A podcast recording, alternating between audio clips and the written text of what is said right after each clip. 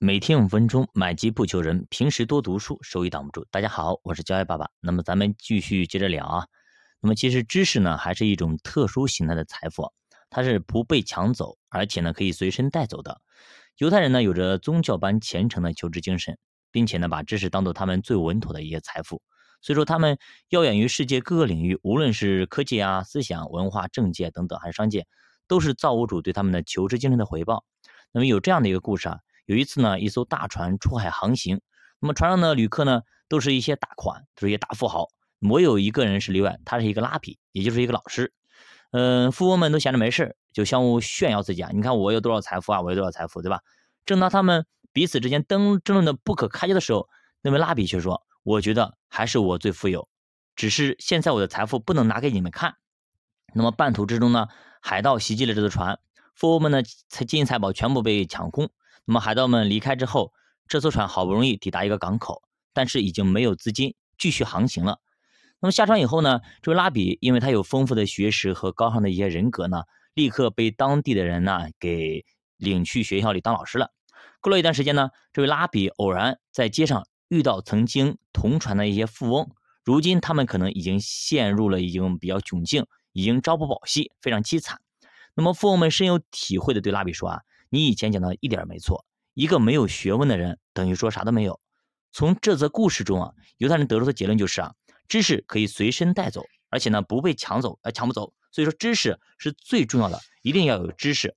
那么犹太人的这个结论十分直观，十分实际。在现在的社会上，其实知识就是财富啊。受教育程度跟收入其实是成正比的。几乎已经成了一条严格的定理了，可能除了一些少数地方除外啊。以美国为例，一个高中毕业生一生大约可能比一个初中生要多赚十万美金，那么这是八十年代的水平啊。那么一个大学毕业生要比一个高中生一生至少要多赚二十万美金。那么而六千万美国犹太人中，高中毕业生当时已经达到百分之八十四，大学生已经达达到百分之三十二。那么相比之下，全美国总人口中只有百分之三十五的。高中毕业生和百分之十七的大学毕业生，那么仅仅这个差距已经构成了美国犹太人和美国其他少数群族的群体的一个极大差异啊。那么，一九七四年，美国犹太人人均平均家庭收入是一点三三万美元，而白种人啊，他只有多少呢？他只有九千九百五十三。那么前者比后者高了百分之三十四，那更不用说其他的也有有色呃人人种啊，或者说一些非犹太种群啊等等，那么收入更低啊。那么对于个人来说啊，呃，对于国家更是如此。那么用用谁啊？用那个叫伊扎克纳冯的话说啊，就是教育上的投资就是经济上的投资。况且教育上的投资岂止经济上的投资呢？知识还是一种特殊形态的财富，它不被抢走，而且呢还可以随身带走。犹太人早就领悟了，而且发现了、赞美了这样的一个优点。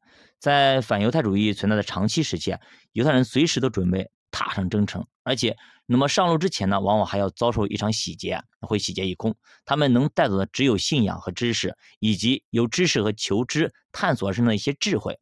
至于说不动产以及金钱，往往是被那些呃抢夺者或者侵略者给夺走了。你比如以前的罗马。再不以前的巴比伦啦等等呢，还有一些菲利士等等啊。那么随后犹太人把他们所带走的知识转化成物质形态的财富，而知识也就是他们所投资的浓缩的那么那些形式。有的人在流就流浪的时候呢，其实很多时候会找到一些定居点，然后呢马上呢就会迅速找到那个赚钱的方法，从而站住脚跟，恢复元气，甚至兴盛起来。知识所起的作用是至关重要的。而犹太人自己的国家以及以色列之所以能够短短的几十年迅速崛起，从某种意义上来说啊，那么从这样的一笔财富是有着非常大的关系的。那么以色列自然经济资源其实是十分匮乏的，我们前面也说过啊，比如说水资源啦，对吧？油气资源等等。但是以色列的人才资源却是非常的丰富。几十年以来，欧美啦以及苏联，呃，他们那些地方的很多一流人才，其实都移民到了以色列这个国家。他们带来了自己的知识、技术专长，那么他们也带来了他们的教育投资的全部，从而使得以色列从建国之日起就是世界上教育水平最高的国家。从另外一个方面来讲，那么这又为以色列培养出了大批的人才。如今呢，以色列已经是人才过剩的国家。据统计，以色列人均产值的增长部分中有三分之一到三分之二的是靠提高生产率来完成的，从而使地处沙漠边缘的以色列以只占人口百分之五的人农民养活了全国人民，是非常厉害的。对于犹太人来说，知识的那种可以随身带走的灵巧性，也可以使他们选择同样可以随身带走的一些灵巧的职业。在任何一个地方，其犹太人都聚集在上金融、商业、教育、医学、法律等等。七十年代，美国犹太人的职业中，这些职业呢，其实有技术性、经营性的工业中占比呢，男子是百分之七十，女子百分之四十，而同期全美平均却只是占比百分之二十八点三和百分之十九点七。所以在最为灵巧而收入最高的两大行业中，比如说医生和律师，犹太人的占比是非常非常高的，大家可以去看一下。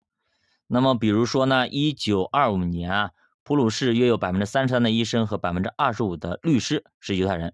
在犹太人中啊，仅占百分之四点五的罗马尼亚有三分之一的医生，包括兽医都是犹太人。在七十年代的美国啊，约有三万名犹太医生，占私人医生的总数的百分之十四；约有十万名犹太律师，占律师人数的百分之二十，是相当厉害的了。那么看着这些数字，可能大家觉得很枯燥啊。那么怎么说呢？不能。一次又一次的，其实让我们已经证明了，这是数字级比例非常非常高。我们感叹犹太民族、犹太人和犹太文化其实是非常厉害的一个神秘的力量。一个古老民族保存了几千年的价值观念以及技术手段，却能同现代社会如此和谐的相处，就像上帝安排的一样。这是作者写的。其实怎么说呢？其实我这个犹太民族，包括犹太文化，是需要我们深刻的去理解、深刻的去挖掘的。当我们挖掘到了那个真理的时候，我们就知道，哇，原来应该这样做，而且自然而然会流露出这样子的。就是我们，我打个比方，给大家打个比方，比如说，那么两束花摆在你面前，对不对？那么到底就长得都一模一样，都非常漂亮，对吧？长得差不多，哎，那么但是呢，有一朵花是假的，那么你该如何去辨别呢？虽然说都会或有花香，但是呢，一个是由内而散发出来的外散发出来的花香，一个是喷上来的香水是不一样的。你去一闻、一摸、一看，你就知道了。好的，教爸读书陪你一起慢慢变富，我是教爸爸，下期见。